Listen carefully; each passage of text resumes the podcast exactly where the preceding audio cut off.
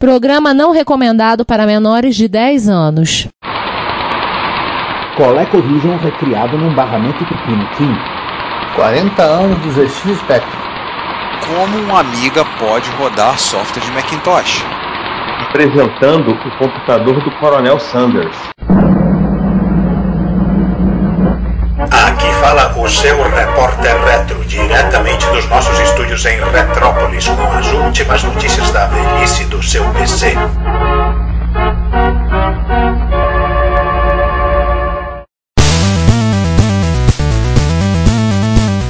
Bom dia, boa tarde, boa noite. Sejam bem-vindos à edição número 81, 9 ao quadrado, do Repórter Retro. E nesta mesa aqui é um quadrado, estou eu, Giovanni Nunes, e quem mais aí? Eu, Ricardo Pinheiro. Eu, com Carlos Castro.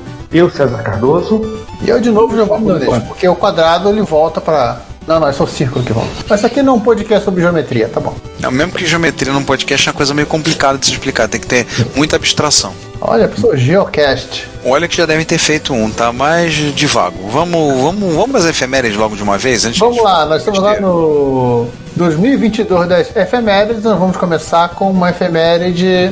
Alguns dirão que é legal, outros vão dizer que é grande bosta. São os 30 anos do Windows 3.1. Né, aquele aquele quase patch que o Bill Gates mandou empacotar correndo porque tinha que sair antes do S2 da IBM. Mas isso também é história. Isso vocês vão lendo. Pode assistir nosso episódio sobre, o, sobre o, o, o, os primeiros 15 anos do Windows. Não, os primeiros 10 anos, né? E os primeiros 10 anos. Mas essa é a versão que nos deu o campo minado e paciência. Ah, já estava no, no, no, Microsoft Entertainment Pack do Windows 3. Veja o lado bom da coisa, não, não tem reverse nessa. Ah, eu gostava do reverso. Pra tristeza do Balmer, tiraram o reverso. Pois é, né? É, mas eu acho que tirar o reverso pra colocar o. Campo minado. É, o campo minado, pra mim, é uma vantagem. É, é lucro, é lucro. É lucro. Mas eu, mas eu gostava do reverso. O, o Otelo, eu jogava o Otelo no, no Atari 2600. Bem, o, esse Windows 3, o Windows 3.11 eu lembro que foi um que tinha PIF editor, tinha visualizador da área de transferência, não tinha aquele, rolo, aquele uh, programinha de fichas, né, um Holodex. E se não me engano, ele foi o primeiro que veio com as fontes TrueType, né? O 3.0 já tinha suporte pro TrueType, True, TrueType, pro TrueType na, acho que mas era, era externo. Quer dizer, a grande verdade é que o 3.1, até o nome já ajuda a identificar, ele, ele foi literalmente um, um bomba patch pro Windows 3.0, né? E que trouxe o, o a, a, grande o, a grande grande recurso do 3.1 que é o, era o modo 386 Enhanced. A gente ia fazer um monte de coisa legal que você não conseguia ainda fazendo 3.0. E trouxe a mais incrível das features, né, que é era a feature de que agora o Windows não rodava mais XT. Eu já, eu já ia começado a usar o Windows na época no 3.0, né, mas eu lembro que o 3.1 foi, foi muito usado, muito marcante na época, se bem que o Windows for Groups do 3.11 foi mais ainda, né? Foi mais no, ainda. No 3.11 acho que ele já, já não rodava em 286, né? Ou, não, ou, não, já, ele já era, tinha muita coisa já de 386, eles cortaram o cordão umbilical com a com o 286. O segundo cordão umbilical, né? Porque é. o cordão umbilical do XT foi cortado neste Windows, que é o, o 3.1, mas ainda tinha o Standard Mode, né? Que era de 286. E aí no 95 eles cortaram o resto. Cortaram o DOS, coitado. Aí eles não, e por eles falar não cortaram. Em... Aí eles pegaram a arma e atiraram no DOS. Hum. E esconderam o corpo debaixo do Windows 95. É, e ficou lá até o Windows XP. É. E por falar em, em, tentar assassinar o DOS e tentar evoluir a arquitetura PC, temos uma efeméride de 5 anos antes disso, que é a do, a do PS2, não é o PlayStation 2. Não, não é jovem do, do God of War aí, não. God of War, é, God of War é do NP2, acho também. Grade 5. Isso, Pronto. Grade 5. Em 1987, há 35 anos atrás, a IBM lançou a arquitetura PS2 com o objetivo ostensivo de assassinar a arquitetura PC. E nós sabemos no, no, no que acabou dando isso, né? a reboque da, da linha de, de computadores PS2 veio o sistema operacional S2 e o padrão de vídeo VGA, e também e... as portinhas PS2, né? Exato. A, a roxinha do, do, teclado e a verdinha do mouse, ao contrário, eu, eu nunca, eu nunca me lembro. Não, na época, na época é frustratinho, não tem problema. É. Aliás, aliás, eu acho isso muito interessante. Demorou Só em 98, que é, 12 anos para os caras se darem conta que seria uma boa ideia mudar, trocar as cores dos conectores para facilitar a vida das pessoas. Nossa. Agora uma coisa curiosa, né? A IBM em 1983 ela dominava 76% do mercado de PCs compatíveis, mas três anos depois ela tinha perdido, ela tinha caído de 76 para 26%. Então assim, o PS2 foi a tentativa deles de recuperar o mercado. A, a, grande verdade é assim, a IBM ela só ganhou dinheiro com o PC nos primeiros dois, dois anos. Porque depois que surgiram os clones, foi ladeira abaixo. Ah, coisas que tinha no PS2. O barramento MCA, né? Era proprietário. Do sistema profissional a gente já comentou sobre a questão do S2, comentamos no episódio passado. Né? Placa de vídeo 8514, que de, é, se, se metamorfoseou depois na, naquilo que a gente chama de VGA. E com o detalhe que o S2, né, a essa altura, era o, ainda era o S2 1.0, né? Um sistema personal muito chinfrim, que só usava o modo protegido do 286 e, e só funcionava em modo texto. É, inclusive esses primeiros modelos acho que eram todos 286, porque a IBM, era, uma das, das, coisas que a IBM fez para tentar, antes de fazer o PS2, de o PS2, uma coisa para tentar segurar o mercado de clones, foi quase ter acabado com o estoque de 286 disponíveis. É que ela comprou. Ela fez comprou todo mundo todo... passar para 386 mais Sim, sim, ela fez. Parabéns a todos os envolvidos na IBM. Eu queria ler a ata dessa reunião. o curioso que ele foi lançado em abril de 87 e no comercial eles usaram caixa, né? Usaram o elenco daquela série Mesh que para a gente não teve tanto efeito, mas o Mesh até hoje nos Estados Unidos é marcante porque foi uma das maiores audiências de final de série na história da TV americana, junto com Seinfeld e alguns Super Bowl. O interessante é que eles tiraram, pegaram o elenco do Mesh, usaram inclusive nas propagandas durante muito tempo, até pela década de 90 eles, eles continuaram com isso, mas mas não dentro do não, inclusive, eu tô falando da década de 90, na verdade, até, até o século, século 21 já estavam usando. Tem propaganda de servidores da IBM que usava essa galera. O curioso, assim, que eles tiraram o pessoal do cenário da Guerra da Coreia, né, que é onde passa o seriado Mesh, e levaram para um escritório. Sobre os micros, o primeiro, o modelo base do PS2, o modelo 30, ele era processador 8086. Era, era, era, era o que estava no almoxarifado. É o Agora, o modelo 80, ele já era um 386 20 MHz. Com um precinho assim de 10.995 dólares, ou seja, 22.243 dólares hoje, ou seja, alguns bilhões de reais. E vale lembrar que uma curiosidade meio que tangencial o drive que a Gradiente usou no, no Expert DD Plus era o mesmo drive que era usado pela IBM no mesmo modelo, né? Fabricado pela mesma empresa que fazia o drive que era do, do PS2. É, não, gente, eles, eles não arrancavam os drives e colocavam no, no DD Plus, por favor. Que perguntem, né? Porque é. nunca se sabe. Por mais que a Commodore fez isso. É, mas é a Commodore, né? A gente entende determinadas coisas porque né, é a Commodore e não tem outra alternativa. E não tem outra explicação. É. A Commodore tirou os drives do 1581 do Commodore 128 para pra colocar no, nos Amiga 500. Agora, só mais duas coisas que vinham no PS2, que um padrão por um tempo, foi eles passaram a botar uma UART, uma 16550 para melhorar a comunicação na porta serial, e foi o primeiro computador a usar Pente Sim né, de 72 pinos. Então, assim, ele já usava 72 pinos nessa época, mas o mercado ainda estava, com os 386, ainda estava usando pente de 30 pinos ainda por um bom tempo. Acho que as primeiras placas de 386 nem usavam SIM ainda. É, eu não lembro, mas eu sei que muitas placas de 386 usavam um SIM de 30 pinos. Não, o 32 só foi, só, só foi é, só começou a se tornar popular no, no, no na, digamos, na segunda geração de 486, de placas 486. Sim, sim. Vamos falar de coisa boa agora? Vamos falar de top term? Vamos. 40 anos do computador favorito do João, né? Pena que ele não tá aqui presente pra. Ele tá comemorando até agora. Foi, a festa foi tão grande lá que ele fez pra comemorar os 40 anos do Spectrum que ele até agora não se recuperou. Tá de ressaca ainda. até ontem tava bebendo, inclusive. Né? Então são 40 anos do Spectrum, né? Essa maquininha que é super simpática que nós falamos, dedicamos um episódio agora em 2021. Gente, não adianta, hoje eu não estou lembrando o número de episódio nenhum. É, nós dedicamos um episódio a ele no ano, no ano de 2021. Então a gente não precisa falar muito sobre arquitetura, você já tem um episódio inteiro sobre o Spectrum, a gente falou sobre lá. O Spectrum, sobre a Sinclair, sobre todo o resto. Todo mundo lá. Então, o que nós podemos dizer é como é que foram feitas as comemorações, né?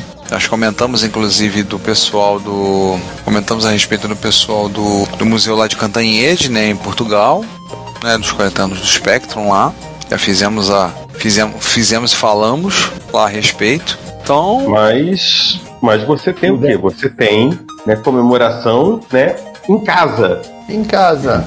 Na Inglaterra, né? E não é em qualquer casa na Inglaterra, é em Bletchley Park. Ah, em onde fica Bletchley- o National Museum, no, no National Museum of Computing. Ai, que legal. E o The Register nos dá o. co- co- é, A cobertura do tapete vermelho. eu, eu, eu ia Não, dizer e, que e- o- e não teve só em teve em Cambridge, que é a, a, a cidade natal do Spectrum. Sim, sim. Sim, sim. Porque o National Museum of Computing, eles não têm um foco tanto em micros, não, sabe? Negócio deles é mais grande porte, mais assim. Mas Cambridge é o Center for Computing History, que é mais focado em questão de micros, ainda mais com a Sinclair tendo, sendo uma empresa de A Cambridge. Sinclair é de Cambridge, né? É de Cambridge, né? Ela se chamava Science of Cambridge É, originalmente, a- né? não, não só a Sinclair, quanto a própria Acorn, né? É.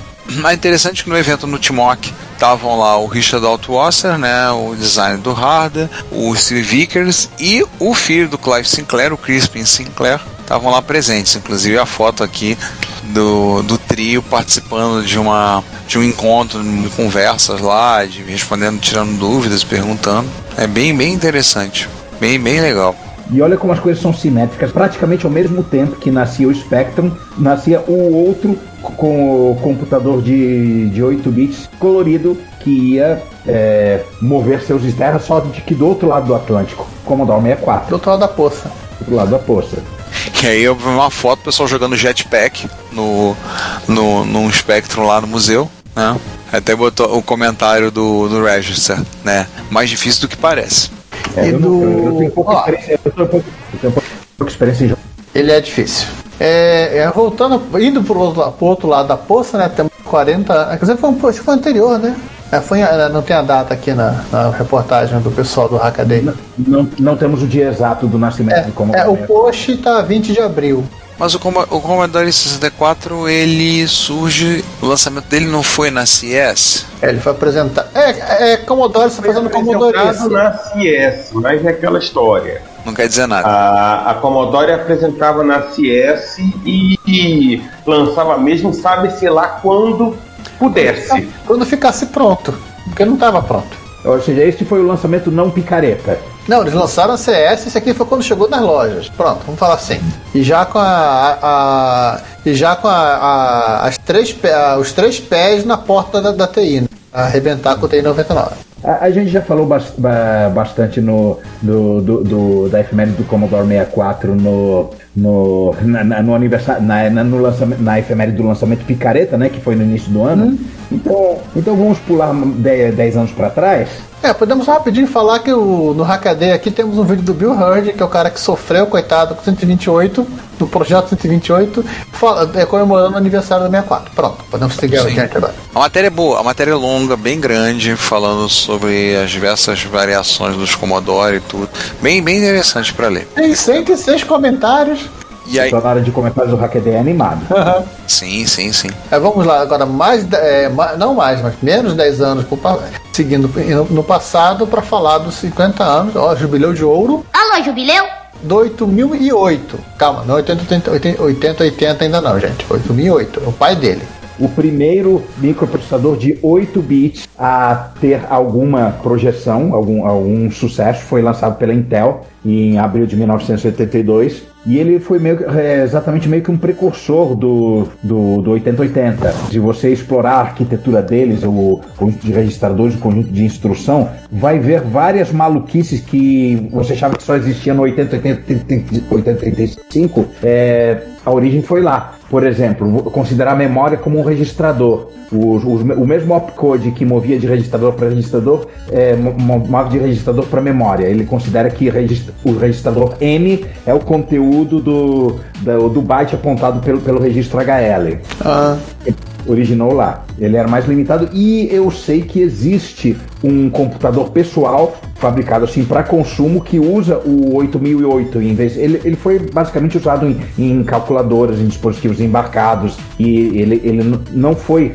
efetivamente usado como computador pessoal, quase não foi, eu tenho certeza absoluta. Agora eu vou dar uma pequena pausa, eu vou tentar procurar no, no, no nosso site, que eu tenho certeza que, que, que, que tem um. Eu, eu, quero dizer o nome desse computador, que usava o 8008. Ah, eu sabia que existia um computador. Era, é Microcomputer Machines o nome dele, MCM70. Tem o displayzinho de LED, duas unidades de fita embutida. Ah, eu vou botar o link aqui. Eu, eu, eu, vou, eu vou relembrar esse, esse, esse, esse, é, esse post no show notes. Espera, olha, eu vou colocar aqui na pauta para vocês verem. Jesus, 2014. Uhum. Daqui a pouco a gente vai começar a fazer as efem... A gente já tá chegando no ponto de a gente vai fazer as efemérides da gente, né? Sim, sim, sim o retro do retro. Sim. sim. Daqui a pouco a gente vai, vai precisar fazer a sessão do repórter retro só por coisas que a gente já, né? A gente já falou lá atrás. O jornal Aliás, daqui a pouco a gente pode, pode chegar a uma situação, Ricardo, que a gente não vai precisar publicar mais nada, só ficar repetindo o que a gente já falou. Olha, vamos ver a televisão. Não? né? É um risco que a gente Justamente estava aí falando em televisão, estava falando em Globo. O jornal o Globo tinha uma sessãozinha das manchetes no dia de hoje, 50 anos atrás. Lembra disso? A capa. Sim, eu lembro. Eu lembro. Lembro. O, eu lembro. E o, o site da MSX.org tem lá, tem uma seção lá que é Hoje na História. Então, notícias, coisas relacionadas ao MSX em datas anteriores que eles tinham postado, assim, mais ou menos no entorno daquele, daqueles dias. Então, 2012, Mas... 2007, assim, no site. Mas, gente, essa máquina é muito mais bizarra do que, do que só por ter o, o Intel 8008. A linguagem de programação em ROM APL. Olha! E, e, quem não conhece a PL não tem ideia do quão bizarra é essa linguagem. Eu, eu já programei nessa linguagem. Alguém aqui conhece? Alguém aqui conhece a linguagem APL? Eu, só conheço, eu só, eu só conheço que, que ela existe e é suficiente. É, eu acho muito curioso o nome dela. APL, A Programming Language. Exatamente. Para que mais do que isso? É assim, a, a humildade, uma linguagem de programação. Não, quem, quem, quem, uh, quem conhece alguma coisa que já ouviu falar sabe o nível da bizarrice dessa linguagem. É só isso que eu vou falar e chega de efeméride por hoje, né? essa, sim, essa sim. lista de efemérides foi grande, mas a lista de mortos a ser ressuscitada é maior ainda. Zeus teve um bocado de trabalho esse mês, hein? Te contar, hein? Nossa, chama é, vamos, vamos chamar, chamar ele que ele trabalhou pra caramba. Rise from your grave. E para começo de conversa, nós temos um computador que foi bastante mencionado na época em que a gente é, fez posts e, e, conversou bastante com o GSL Assunção, lembra? Que a gente só falou sobre Motorola 6800, 6809. Sobre aquele barramento sobre... 108 mil, que, 6800, que era o, o análogo do, do, do, do, S100. do, do S100. Pois então, o Adrian Black é, achou, ou, ou, alguém mandou para Adrian Black um SWTPC, aquela firma que, que fabricava esses computadores com esse barramento bizarro, para ele e ele está há uns três vídeos às voltas com, com ele tentando entender e ver como funciona o negócio. Ele, no último da, da série de três vídeos, ele conseguiu debugar uma, uma placa de memória de, de 4K e é, consegui descobrir que tinha um chip de memória ruim, mas é um chip raro, então a placa de 4K passou a ser uma placa de 2K que não é suficiente para rodar o interpretador Basic, que o objetivo dele é rodar o interpretador Basic. Então, no último vídeo que nenhum de nós aqui viu e que foi publicado há poucos dias, ele, ele resolveu uma expansão de RAM original para botar 32K nesse SWTPC e e tentar rodar o interpretador Basic. Nós não sabemos o, o que, aconteceu. Isso, mas o, o, que aconteceu, mas esse vídeo já está no ar e no, no próximo Repórter Retro nós vamos digerir convenientemente é, essa informação e vamos dar os spoilers para vocês. É, e enquanto isso, você tem três, três simpáticos vídeos, né? Um no primeiro ele vendo todos os Osmar no, no bus principal, nos chips, na parte de I.O. O segundo vídeo com as placas de RAM e e depois a, placa, a parte de disco e interface paralela. O quarto vai ser a, a, a expansão de memória feita em casa. Então, assim, tem, tem coisa suficiente para, inclusive, você ver co, como as placas de circuito impressa eram desenhadas naquela época. Eu, eu mandei esse vídeo pro, pro Gessel pelo, pelo LinkedIn, que é o único contato que, que, que eu tenho com ele. Ele falou, pô, que, que legal. O, o, o Adrian Black tem. Vai achar muita coisa estranha que ele não conhecia nesse. legal que alguém está se ambientando com, com, com, com, com essa arquitetura nova. Essa arquitetura velha. Quer dizer, clássico. Nova. Eu posso estar parafraseando, eu não me lembro exatamente de qual foi o texto que a, que, que a mensagem que, que, que mestre Gessel. Uau!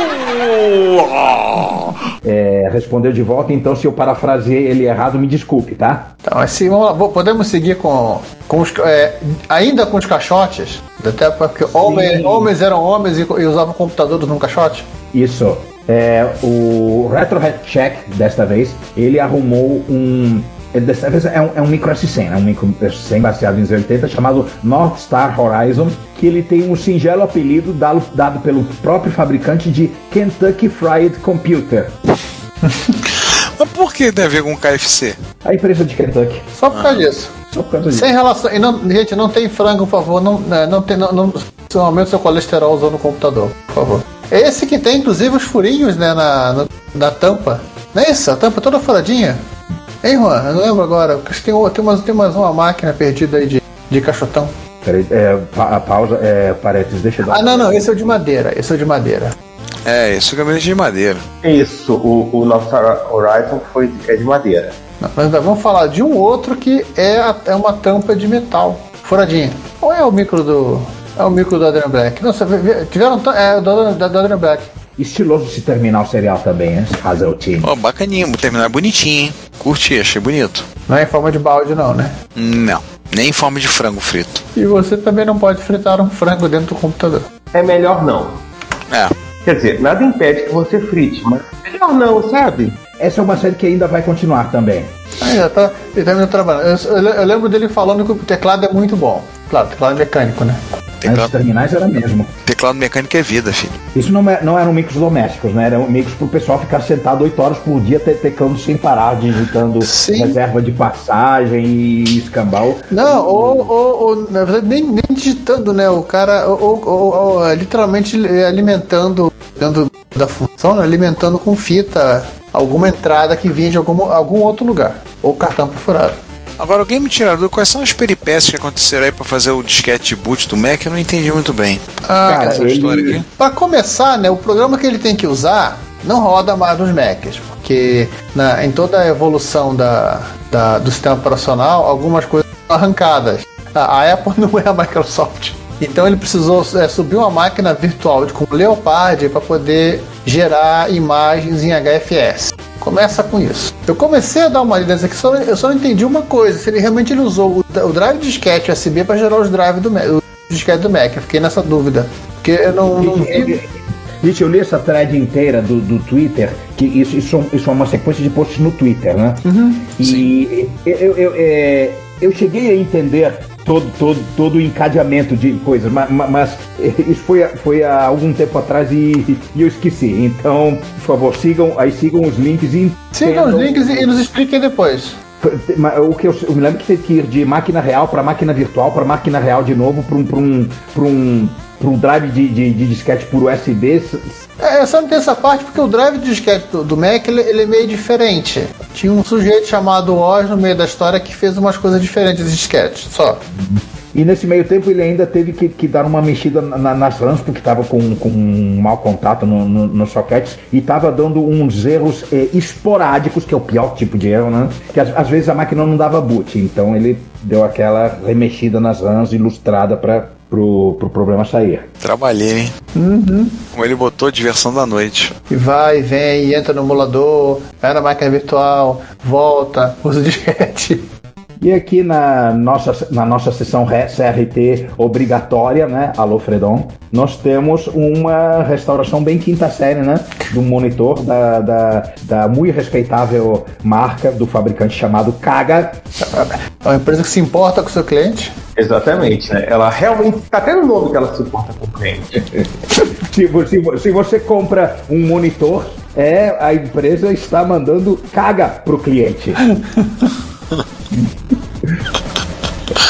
Na verdade, isso é o vídeo colateral de um outro concerto do, do, do, do RMC, que, que a gente já, já, falou dele no repórter reto anterior, mas ele fez um, um videozinho à parte é, mostrando. chamou como, como para coestrelar o camarada que restaurou o monitor da máquina que o, que o Reto também teve, é, restaurou também. Eu também não me lembro do, do teor de- de- desse vídeo, só sei que termina bem, o, o monitor termina funcionando. Alguém além de mim viu e lembra mais detalhes desse concerto do CRT? Não, não vi. Não, eu só vi ele desmantelando e eu vi ele fazendo aqueles famosos ajustes que você tem que fazer com o monitor para tentar voltar para voltar para uma configuração razoavelmente aceitável. É, tem pote, mexe, desoxida, né? Claro. É ro- roteiro padrão. Eu acabei de ver um vídeo antigo do, do Adrian Black fazendo isso numa TVzinha Sony Trinitron. Que saco. Na base da barreta. Bota lá a chave, vira pra um lado, vira pro outro, não sei o que. E aí você tira a chave da imagem fica ruim. É, Ah, com certeza. Com certeza. Tirou a chave e lascou tudo. No final você deixa a chave lá dentro e monta o monitor. É claro, mais fácil. Aí deixa a chave pendurada, faz um buraco na carcaça, qualquer coisa já tá ali. É que nem o pessoal fazia com azimuth do gravador cassete, né? Deixava lá, E foi um ajuste, não, não mexer. alguns já deixavam a chavezinha espetada, já marcavam no gabinete o ajuste de azimuth. No gabinete do gravador cassete, claro. Achavam que, que, as pessoas estavam começando a ficar com coisas normais? Achou errado. A- Agora a bizarrice vai ao máximo. Isso, Sabe agora na, com- na, na época computadores, é, é, é, homens eram homens e computadores eram, eram, móvel- é, eram os móveis da casa, literalmente. Nós já falamos do Centurion no, no repórter retro ah, anterior e o, o Sag Electric conseguiu colocar só, ah, rodar nele, quer dizer, a duras penas, né? é, editado em Exa, com ajuda, ele conseguiu o contato de uma pessoa que trabalhou na empresa, na Centurion, e, e, e por isso que ele conseguiu o, o e com A isso ele placa de teste. a placa de uma documentação parcial dos opcodes do, do, do processador. Então ele conseguiu jogar um Hello World na tela, ou melhor, um Hello Hello. Hello. Jesus, esse- E é, Aliás, Juan, é, é o Sage, é o Sage Electric, que é coelho em japonês. Detalhe, esse é o esse é o vídeo número 11 dele, relacionando a, a mini computador, ao Centurion. Ah, não então é, quer dizer, não é o último. é, quer dizer que assim, no, nos primeiros vídeos ele tá, com, ele tá sem barba e com o cabelo penteado. Por aí. tá high, ele tá na high school ainda. Não, mas Porque aqui não, de nada. aqui, aqui ele, já- ele tá brincando de, do, de náufrago, né? É, Ele detalhe. achou um irmão. Fala. Além disso, ele é mil. Ele achou um outro Centurion. Ele achou um Centurion do universo espelho. É o Gladius. aqui. Não, a história desse, desse segundo computador que ele conseguiu é a seguinte: o pessoal da Centurion roubava componentes e montava computadores não oficiais para vender para as pessoas. É isso.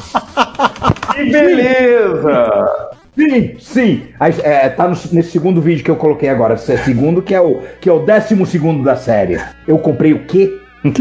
Australiano sendo australiano? Gente, que loucura é essa? Sério. Eu sei que tem uma, eu sei que tem umas histórias do pessoal da Insai que é, era, era um troço tão surtado pra, pra montar as máquinas pra entregar, é, aquele desespero de entregar coisa, que eu sei que às vezes é, que teve um cliente que recebeu um, um, Insai com uma chave de fenda dentro. Não, mas, mas, gente, o, o negócio era o seguinte: é, é, a fábrica da Centurion, quando fa- fazia, fazia o outsourcing né, dos componentes, ele recebia, é, ele comprava em excesso, né? Ah, Eu preciso fabricar 100, v- v- pode vir com defeito, então vou comprar 110. Aí do, do, do 110, 4 vinham com defeito. Ufa, veio menos de 10 com defeito. Ficavam 6 de reserva, né? Para eventuais trocas. E que por E algum aí, motivo evaporavam, né? Eles, eles, eles aos poucos evaporavam. e, e se transformavam em computadores Centurion que não tinham a marca Centurion. É o Fint. E ele mostra a diferença. Pô, os caras podiam estar de, de outra cor, que não azul, pelo menos, né? Eu acho que não, não dava tanto na vista, né? Aham. Que, né? Não dava tanta pinta. né? Passa logo pra cara, pra cara de pau explícita. É, pelo, que, que- pelo que o Zage con- conta, é o Zage, não o Zage, Zage. né? É, Usagem. Usage. Usage. É, é, a empresa que, que comprou a, a Centurion, uma grande empresa que eu não me lembro qual agora, é, por conta de- de- de- dessa treta, eles encerraram as atividades da empresa. A Centurion deixou de existir por conta disso. Eles acabaram com a mata. Isso. Eram todos cidadãos de bem, Sim. dando seus serviços, estavam fazendo isso. Todos profissio- profissionais de TI de bem, engenheiros eletrônicos de bem. Gente, não tem nada acontecendo, vambora. Tem, tem, sim, tem. Você, você acha que as bizarrices acabaram? Não, não. Vocês acham que o Dave Plummer do Dave's Garage só fica falando de Windows e histórias de DOS e de PC? Não. E de vez em quando uns comarizinhos assim, patch. Ele arrumou um Kim 1. Mas se você deve estar pensando, ah, aquela plaquinha de experimentação, etc. É, esse é um Kim 1 diferente. Não é só aquela plaquinha do Kim 1 propriamente dito, é um backplane cheio de placas de expansão, algumas coisas feitas em, em wire wrap que ele não sabe para que todas funcionam, está explorando uma a uma. Nós temos uma sequência de três vídeos aí, sendo que no segundo vídeo ele consegue é, assemblar o interpretador BASIC original da, da Microsoft e botar para rodar Nossa. de um terminal serial. É, No eu, vi, eu, vi, vídeo- é, eu vi a parte desse vídeo, sim. O Kim 1 tudo bem. Kim 1 é aquele computador.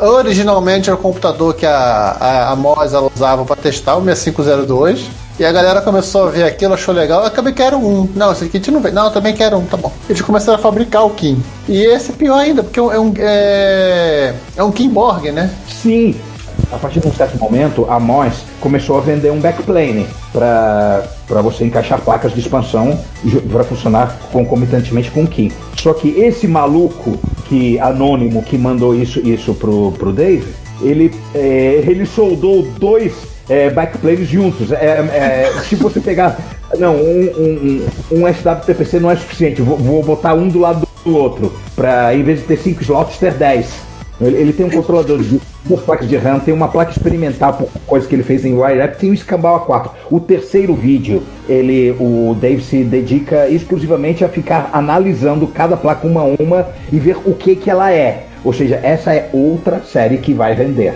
Nós realmente estamos vivendo num mundo de Walking Dead, gente. Os, os, os mortos estão invadindo e de com força. E agora temos o retorno do Mr. Fancy Pants. O retorno do. ah, o epílogo da, da, da Odisseia do Mr. Fancy Pants. Que a última, o HP 25, aquele HP que, que teve aquele surto de, de sobrevoltagem. A última coisa que, que faltava ele consertar para ficar 100% era o drive de fita, era unidade de fita. E ela deu um trabalhinho. No final das contas, era chip queimado também. E para comemorar o fim desse épico, ele bota uma listinha de todos os chips que queimaram. Eu vi ó, o kit.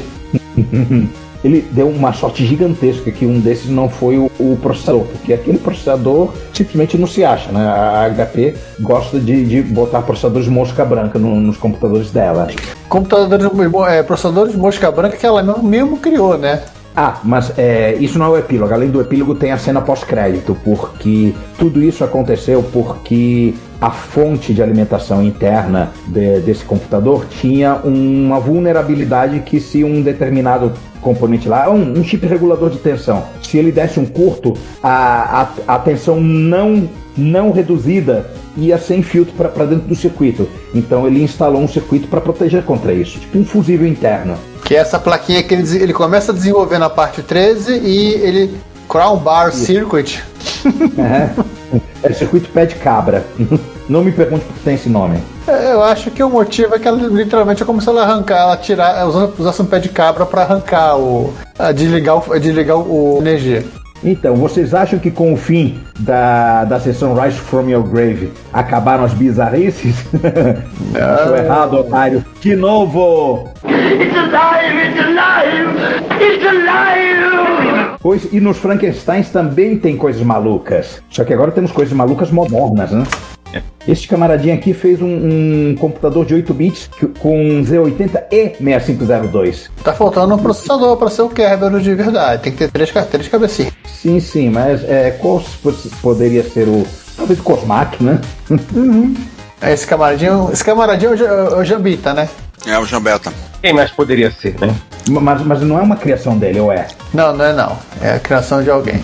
Ele, ele apenas se divertiu soldando, que parece que tá, tá virando um hobby em, to- em todo mundo que trabalha com reta computação, que mexe com reta computação. Aí, Sim. Olha só, no- nós, Isso eu é vou legal. botar no vídeo do YouTube tem um link para para este computador, mas nós vamos votar aqui direto porque, porque é um preço que vale a pena. Você vai na fonte, peguei o link, tá? E esse Kerberos, ele, além de ter uma placa grande pra caramba, ele tem alguma coisa interessante sendo desenvolvida? Bom, ele é, ele está disponível no GitHub, ou seja, você mesmo pode montar, ou você pode é, é, Pode imprimir essa placa, né? Isso, pode imprimir essa placa, você pode comprar a placa e, e- e soldar e, e fazer né, o resto você mesmo. Você pode inclusive comprar é, montadinho né, do, do Museu do Computador Pessoal da Holanda.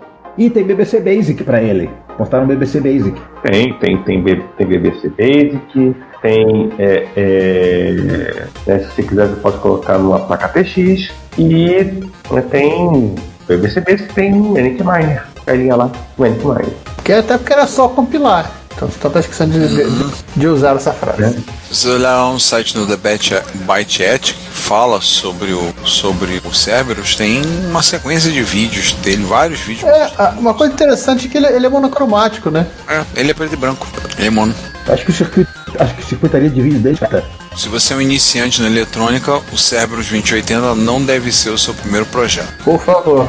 É, É, é, inclusive é, o é, Byte Ethic é ra- o, o subtítulo é Hardcore Retro Computer Engineering. Você já deveria. Já viu que o negócio dos caras, o, bura... o, o bagulho é doido, né?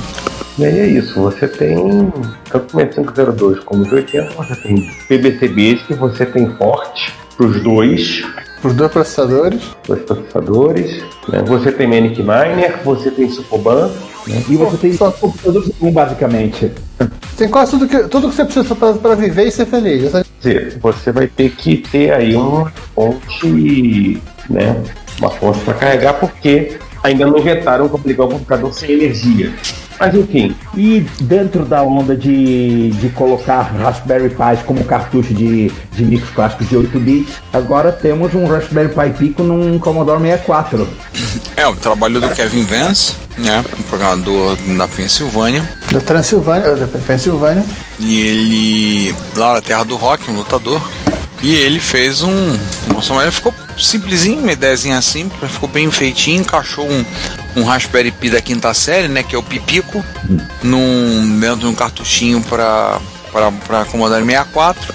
O engraçado foi a motivação dele para fazer isso. Ele estava codificando um jogo de palavras pro Commodore 64 e ele viu que não tinha jeito e ele funcionar na língua inglesa. Ele tá fazendo um Word pro Commodore 64.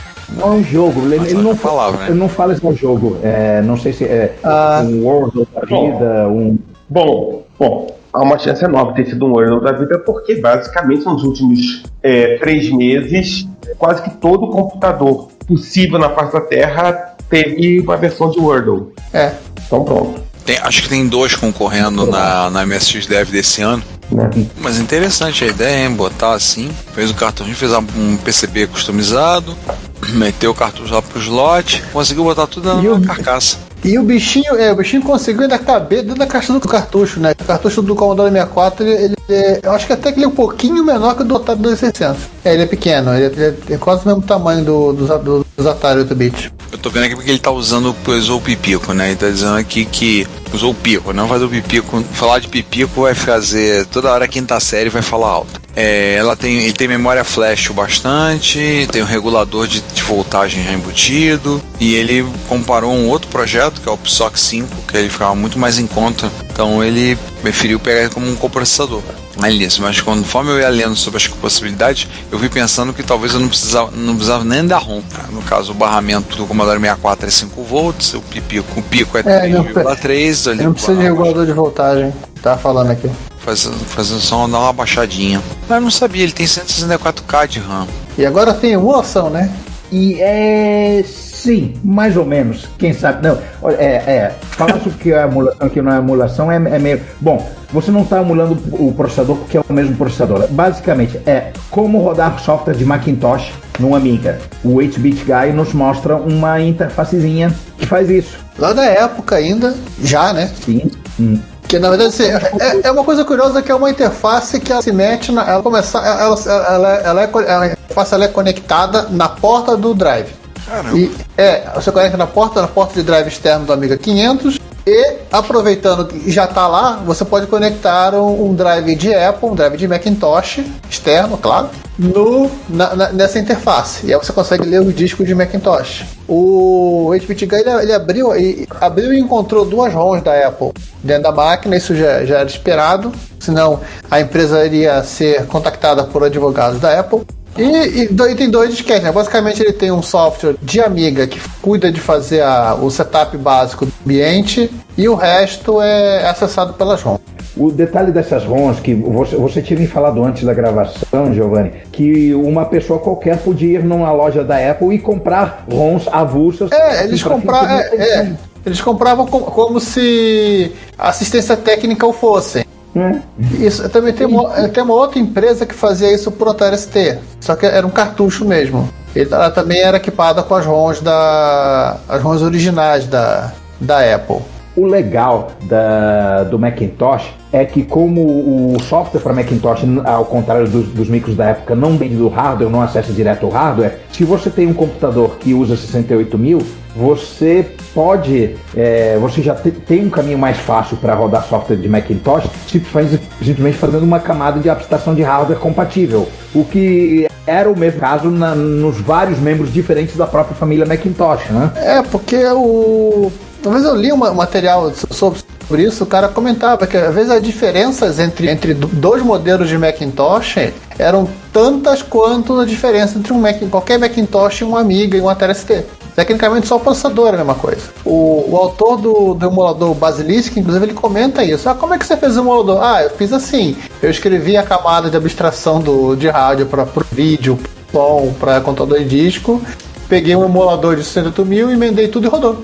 Isso inclusive deve explicar porque que não tinha tanto jogo de Macintosh, né? Não dá pra ter uma boa performance só acessando a BIOS. Tinha mais adventures, né? Uhum. E fora que era preto e branco, né? Mas é, é, ah, e a parte mais, acho que a parte mais legal desse, desse adaptador que o 8-bit Guy mostrou era um pino que ele não conseguia entender direito para que servia. E na verdade ele, ele, descobriu. É que se você estiver usando um Amiga 1000, a porta de, de drive ela tá mais alta. Então aquilo ali é literalmente um calço para interface. A interface é grande. para ele não ficar Meteram essa. a gente se encerra com It's Alive, mas ainda não encerra com It's Alive? It's Alive, é isso? Brasil!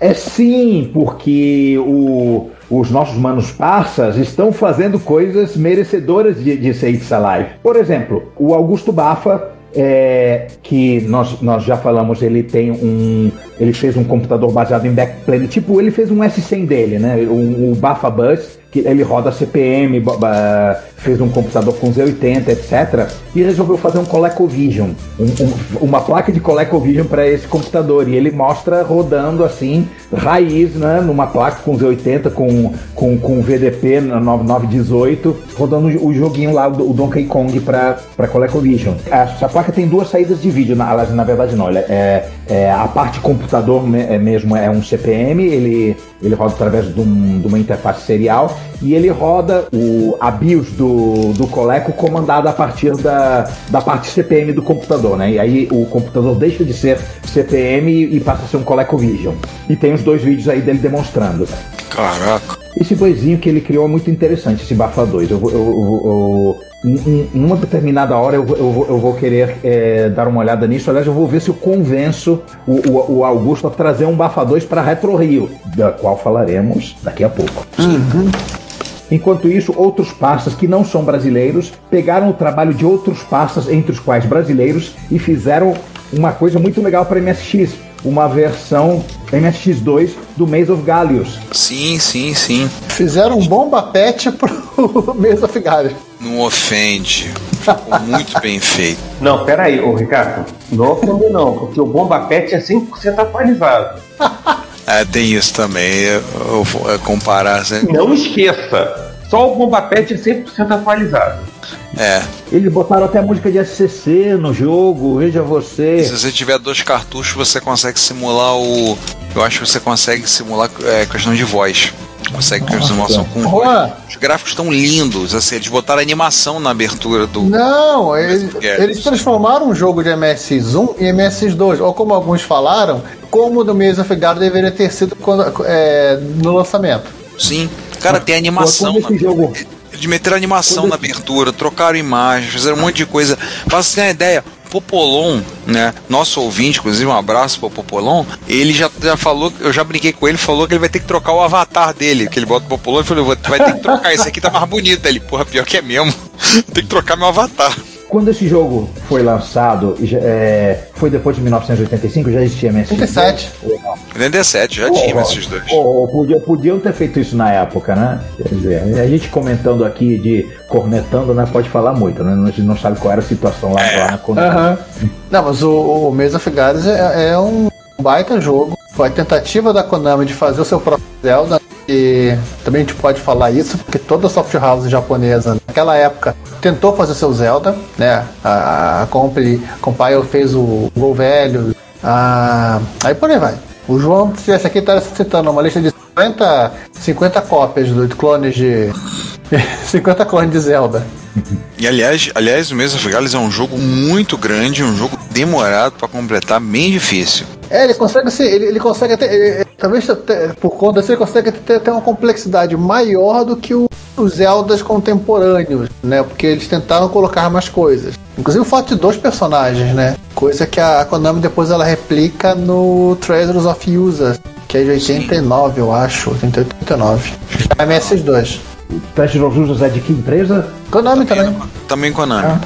Aquela segue a mesma ideia. Pra quem não pegou, Screen 5, suporte SCC, suporte a dois PSGs, então isso tem um set de vozes, tem a opção de selecionar a questão do VDP 50 60 Hz, suporte a turbo, áudio iMega. Detalhe, graças ao patch você pode botar ele em inglês, espanhol ou japonês, e se você colocar de zoeira no segundo slot um cartucho do Nightmare ou do Kibert, vai ter coisas diferentes aparecendo. É. Bom, o do cartucho do Kibert, eu só espero que seja algum palavrão.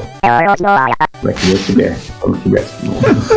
É porque assim, que- pra quem não sabe, né, caro ouvinte, o Kibert é um jogo que assim, a, uni- a maior função do Kibert é fazer par dos cartuchos de, de jogos de shot'em up da, da Konami. Você coloca o Kibert no segundo slot e ele destrava outras funções, outras coisas. Que a maior função daquele do, do Kibert. Ah, que isso, o Kibert do MSX é legalzinho. Não é, legalzinho. Eu acho inclusive. do Não, não, o Kibert é um jogo legalzinho. Mas é óbvio, você tem um, um shmup da, da, da, da Konami, né, da falecida Konami, né, que Deus a tenha. Pois é. A Konami não esse, esse morto-vivo que caminha por entre nós. Mas aliás, Juan, mas, aliás, Juan, rapidinho, o, o Kibert da MSX ele não, não, não tem os mesmos personagens do. Vai ter, não sei se você não conheça. Ele não tem os mesmos personagens do Kibert clássico. Né, aquele bichinho com. Aquele, aquele bichinho com, com. que tem uma corneta. Não, é, é, um, é um outro personagem, um dragãozinho. Um jogo super bem feito, aliás. Sim, é o último jogo da Konami pra MSX1 com MSX1 sem ser Mega RAM. Aham. É o último, assim. E é um jogo muito bonito. Mega ROM, você quer dizer? É, verdade, verdade. É, Mega ROM que é oficial, Mega RAM é pirata. É o último que não é Mega ROM, verdade. Então, assim, é um jogo muito bonitinho. Eu tenho o cartucho, é um jogo muito legal. Ah, vale a pena, assim, e tem essa sacada. Você usa sempre com jogos da. com outros jogos da. jogos de nave, você encontra. é, libera funções, outros recursos mais. Tem aquele lance do paródios, né? Sim, o Nemesis 2 principalmente, né? O Gradius 2, né? Puristas. É Nemesis 2 mesmo, antes que eu tô no Brasil. É, a galera do Nemesis 2, por exemplo, diz que você libera senhas, permite você. Tem coisa que é- tem combinação que libera com ele. No caso do primeiro Nemesis, o grade libera, libera o continue. Ah, mas isso aí tem, na, tem sites pelas internet da vida, Juvenil, pra você olhar toda a combinação. Sim, sim, sim, sim. Mas em si, o Maze of Galleons novo ficou lindo. Simplesmente lindo. Então, de parabéns. O trabalho dos. Como é né? Resta saber se. É o mesmo pessoal que fez o, o, Nemesis, o patch pro Nemesis 3 episódio 2. O mesmo pessoal. E resta saber se eles vão fazer um patch pra tentar fazer com que o Shalom, né? O Nightmare 3 seja jogável. Né? Isso é impossível, porque o roteiro não, não ajuda. É, né, passado tantos anos, muita gente fala do Shalom e o jogo continua sendo uma desgraça. Na verdade, sin- sinceramente, a Konami ela conseguiu fazer. Ela, ela conseguiu pegar o Knightmare e fazer três jogos diferentes com o mesmo nome. Né? Completamente diferente. E eu acho que o último foi literalmente. Só, é, foi, foi, foi a picaretagem total. Assim, o que não teve no primeiro e no segundo, fizeram toda a picaretagem no terceiro. É, porque assim, se, se, se tirar, se tirar o nome Knight do jogo, e você nem vai se preocupar com o Popolão e Afrodite no meio da história. Ah, não. Pra quê, né? Pra quê, né? Bom, chega na mal da Konami. É, tu- tudo bem, todo Então, chega de falar mal da Konami e vamos, fa- e vamos falar mal da, falar bem da gente. Isso. Se é que isso é possível. É, Os outros falam. No episódio 129, nós tivemos comentários só na parte A, né? na, no site a- apenas eh, registraram o, a falta do link para o download direto, que foi rapidamente corrigido. E no YouTube nós temos comentários, primeiro do Alan Lima, dizendo episódio sensacional que ilustra a luta, dedicação e dificuldades enfrentadas por esses que buscam resgatar a nostalgia, a nostalgia estendida no Brasil. Parabéns. Obrigado, Alan. E o nosso secretário de Cultura, Guilherme Mitchman, dizendo: épico mesmo. Teve amigo meu que viu a live, se apaixonou naquele momento. Como dizia o seu Pedro, mais um pra Irmandade. Mas só pra lembrar que o live, né? Lembrar que o- é um comentário que a gente não lembra, foi colocado depois. O nosso ouvinte César Rossi. Eu que agradeço, no caso ele agradeceu a mim o comentário, né, direcionou a mim. Episódio 39, entrevista com o Lato, ele colocou: Eu que agradeço, senhor Pinheiro, é uma honra ter esse item, vocês são fantásticos. Ele botou aqui: é, César, por favor, já te pedi, não me chama de senhor, tá? Eu já, já basta meus alunos me chamando de senhor. Chama de você, porque eu tô me sentindo velho desse jeito. Uma vez eu peguei, a uma vez eu peguei uma carona, uma, uma pessoa, aí eu peguei uma carona, eu virei pra ela, eu falei pra, pra era uma senhora, mas a senhora, se me chamar de senhora de novo, eu paro, você desce aqui, hein? Me chama de você. aí eu, tá bom, você, ah, melhorou. Me, me identifico, me identifico. Mas, senhor, o senhor é velho. Todos nós somos velhos. Velho é seu PC. O slogan na Vale, tá? Então agradecer ao pessoal que curtiu esse episódio, né? Esse épico episódio que tivemos, né? Do dividido em quatro partes. Mais uma vez agradecer aos, aos participantes que entrevistados, ao Vitor Truco, ao Rogério Bellarmino, ao Rafael Riggs, né? Todos que participaram, que ouviram. E não acabou não, a gente vai fazer ainda, vai ter outras coisas relacion... em breve outra, outros conteúdos relacionados ocorrerão. Vamos passar para nós então? Isso, o que nós ah, andamos fazendo ultimamente e, e o que faremos proximamente, principalmente. É. Ultimamente, nós fomos num encontro de, de Terrestre Color, que ele voltou a acontecer Aqui me tens de regresso. lá no Caxambi, né, promovido pelo Daniel Campos, e, e foi legal, a gente viu algumas coisas interessantes, é, uma variedade de, de computadores e algumas coisas né, fora do, do, do tema, né? Alguém apareceu com Mega Drive ali. É, o mais Ah, legal. sempre, quem aparece sempre é o Gustavo. Sempre o Gustavo, para ser do contra, ele quer levar alguma coisa pro encontro, ele nunca leva o micro e tá no encontro. Ele sempre leva aquele Mega Drive dele. O Gustavo Ribarzik, né? Ah, sempre ele. Cara do, cara do contra. Né, Mas o maneiro foi. Olha o sobrenome, né? Já não ajuda muito. É, esse, esse povo é muito estranho, Ricardo. Eu também acho. Esse povo, esse povo com esse sobrenome, esse sobrenome esquisito aí, CZYK, é tudo um pessoal muito estranho. É, é falta de vogal, falta de vogal causa isso na É. das pessoas. Eu acho que temos aí um problema sério, né? A falta de vogal. Mas o mais legal do, do encontro, sabe o que, que, eu- que eu achei, achei? A webcam. A webcam no colo. Tá bom, não era web, mas era cam. Assim, aquilo foi bem legal, bem divertido. Foi Luciano Schaff, né, que trouxe. não Foi, foi. É, mas o camarada trouxe uma, uma placa de captura de. Uma placa de captura de vídeo. Você, você liga qualquer fonte que jogue vídeo é, em formato RCA, né? Formato AV. E o software no, no, Coco tem que ser Coco 3, tá? Não, não funciona em Coco 1 e 2. Compreensivelmente isso. Ele, ele faz a, a, a captura do sinal e joga como, como imagem. E ele tem um, um softwarezinho lá para fazer vários scans né, de, uma, de uma mesma imagem. Você tem que ficar parado como se fosse daguerreotipo do, do século XVIII e, e até ele tirar uma foto com uma qualidade razoável. E aí a galera foi lá e tirou fotos. Eu tô com. O Luciano me mandou uma, um- uma imagem DSK né, com arquivo gravado e ainda tô para tentar rodar aquilo no meu no, no, no emulador, não, porque eu tô sem Coco 3, né? Eu, eu só tô com Coco 1 e 2 agora. Pra ver se eu consigo recuperar aquela foto. Um- Uma hora eu, eu, eu vou me dar o trabalho de fazer isso. Isso lembra o Conheci um sujeito que ele, ele teve uma das primeiras câmeras fotográficas da Kodak. Ligava na porta serial, acho que era, era 650 por 480 a resolução de, das fotos. Né? E era engraçado porque era justamente isso. Você segurava a câmera que parece, parecia um sanduíche, né? Ele apontava, apertava o obturador, né? E esperava um pouco até a foto ser batida. Demorava ainda. Acho que a, se é que eu tô pensando, a madrinha do meu irmão, falecida, teve uma câmera dessa. Aliás, ela fotografou o casamento do meu irmão, isso fazem 20 anos, com uma câmera digital. Se bobear, eu devo ter essas fotos guardadas em algum canto aqui. Nossa, quero ver.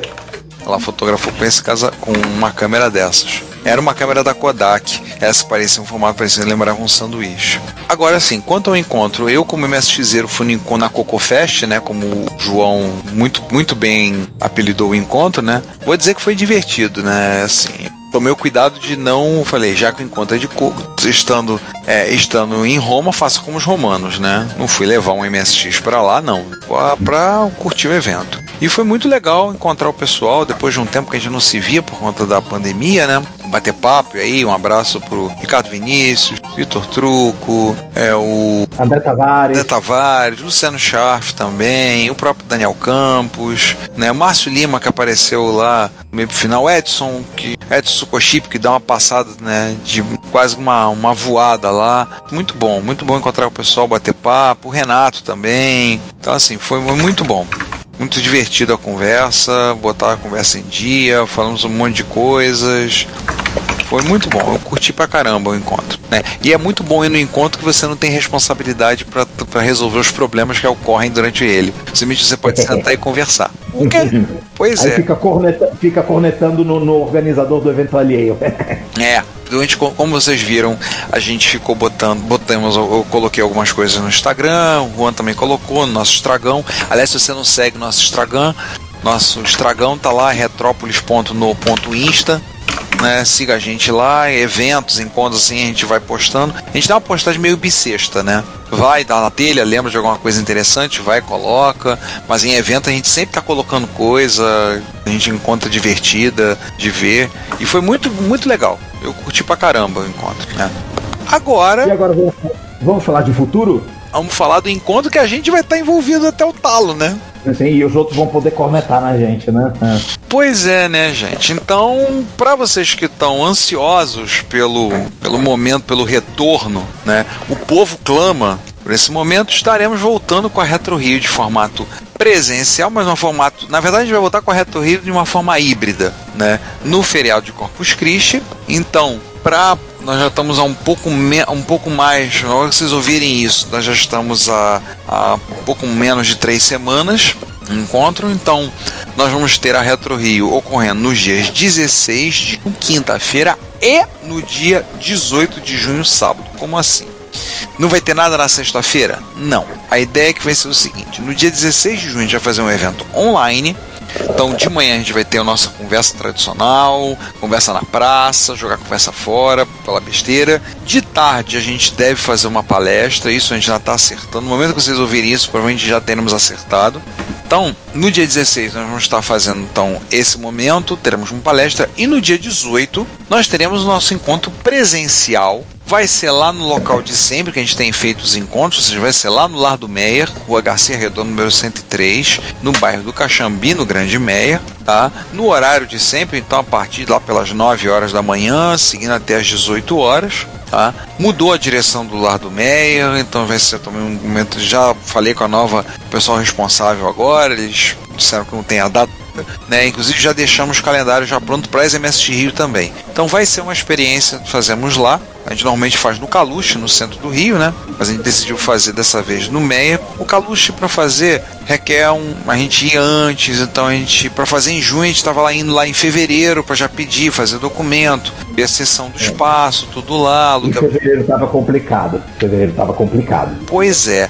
Então no, no Mer é muito mais fácil para a gente fazer. Então a gente já solicitou, já está garantido lá. O espaço também lá é bom, então tem, tem lugar para estacionar o carro, é razoavelmente centralizado. O pessoal gosta do local, assim. Então para a gente tá ótimo. Então vai ser lá. Então a gente vai fazer um encontro para todos de forma online na quinta-feira e no sábado a gente vai fazer presencial. Por que, que não faz sexta e sábado presencial? Porque sexta é dia útil. Tem um monte de empresa que vai estar botando o pessoal para trabalhar.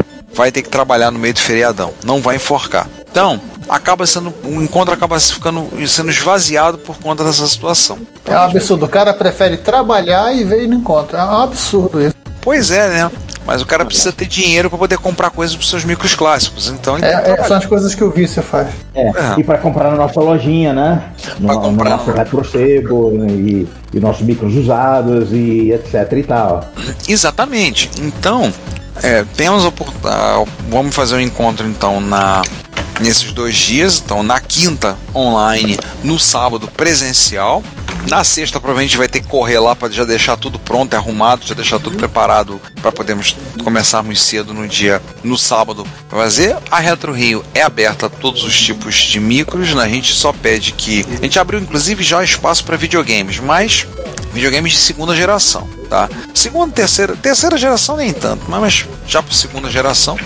Então você quer levar seu Atari, seu Coleco, seu seu Odyssey, dá um toque antes, tá? Avisa. Pessoal que vai querer levar micro, dá um, avisa a gente, entra em contato. A gente tem uma noção se a gente vai usar o espaço do refeitório do Lar do Mé, pode ser que for muita gente, não vai dar para botar todo mundo. Então a gente tem que ver mesas. Então entra em contato só para isso, para dar um toque lá pra gente fazer isso, pra gente ver a situação. E estamos de volta, gente, voltando aos eventos presenciais. Tá? Aliás, 2022 está sendo o ano da retomada, né? A MS de Rio vai estar acontecendo também, já vamos deixar as datas. Dia 8 de agosto, dia 6 de agosto e dia 8 de outubro. O encontro de Jaú vai estará acontecendo em novembro, 15 11 ao 15 de novembro, né? Acredito que o pessoal do Clube do TK também vai estar retornando. É, o pessoal, vamos ver se vai ter encontro de MSX em São Paulo em dezembro. Então, estamos retomando as atividades.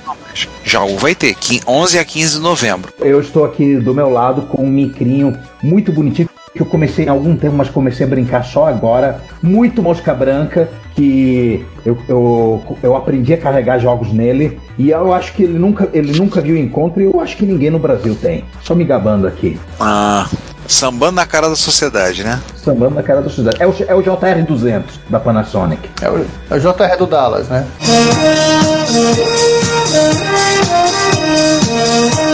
Já sabe que vai, ter- vai ter o JR200 da Panasonic do pertence ao Juan, vai estar lá. Então o pessoal que vai levar micros, dá um toque na gente antes, avisa, ó, tô querendo levar isso, pra gente ter uma noção.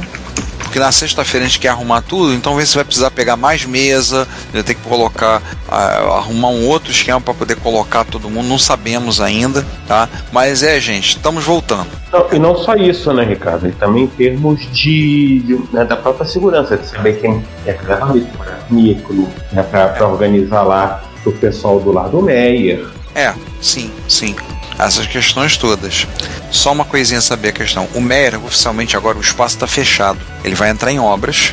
O Major Carlos se aposentou, então quem está cuidando agora é o divisional, né? O Major Ricardo Jung. E aí o Meyer está fechado. Eles só estão com dois funcionários. O trabalho com as crianças acho que foi para outros, foi lá para Ramos. E aí ele falou comigo: não, tem problema, eu abro para vocês, sem problema. E a obra não começou ainda. Então, assim, ele diz, eu falei com ele, mas como é que fica? Ele disse, não, a obra quando acontecer vai ser por partes. Então, vamos fazer um pedaço, depois vamos fazer outro, vai fazer tudo, não vai parar, porque eles usam o espaço, vão estar usando o espaço para atividades de conselho, reuniões, tudo assim. Então, a gente não vai, a não vai ter maior dificuldade pra gente, não. E todo mundo sabe que obra gera, gera tumulto. Ninguém quer É. viver muito com tumulto ao redor. Então é isso, gente. Esperamos vocês lá na Retro Rio. Tá? Vai ser uma alegria ver todos vocês de novo. A gente bater papo, conversar, ver essas máquinas maravilhosas e seus donos mais loucos, que somos nós. Então, nos vemos então online no dia 16 de junho e presencialmente no dia 18 de junho, tá bom? É isso, eu acho que tá bom, né? Fechei, Ted. Fechei, Teixeira. Acabou o episódio, gente. Nos vemos no, no, no próximo episódio, no episódio 131, que não sabemos sobre, o que- sobre o que vai ser. A gente Nós até vamos- sabe, só que a gente é chato, não vai contar. É, é bem porque a pauta tá rodando naquele, naquele interpretador basic, é, ro- rodando no Kim 1, né, é, e em 4K de RAM, então vai- demorar um pouquinho pra pra ficar pronto. Sim, só tem só a, a quinta letra, porque o troço tá por cima, nem coloco a, a letra na. Em hexadecimal, né? Não, ele só tem, ele só tem, só tem 16 algarismos. Fazer o quê? Então é isso aí, gente. Um abraço, fui. Tchau. Pessoal, até mais. Nos vemos na Retro Rio, tanto online quanto presencial. E no próximo episódio, semana que vem. Estamos aí. Fui. É, bom, a gente volta daqui a uma semana, 15 dias. Fui. Então, gente, até mais. Nossos episódios também estão disponíveis no Spotify, Deezer e Apple Podcasts. Não se esqueça de assinar a Retrobits, a newsletter da Cidade dos Clássicos para ter no seu e-mail. Toda sexta, as últimas notícias do mundo da retrocomputação. Fale conosco nos comentários das postagens pelo e-mail contato@retropolis.net.br e visite o perfil Retrópolis nas redes sociais. Como sempre dizemos, seu comentário é nosso salário. Obrigado por sua audiência e até o próximo episódio. Thank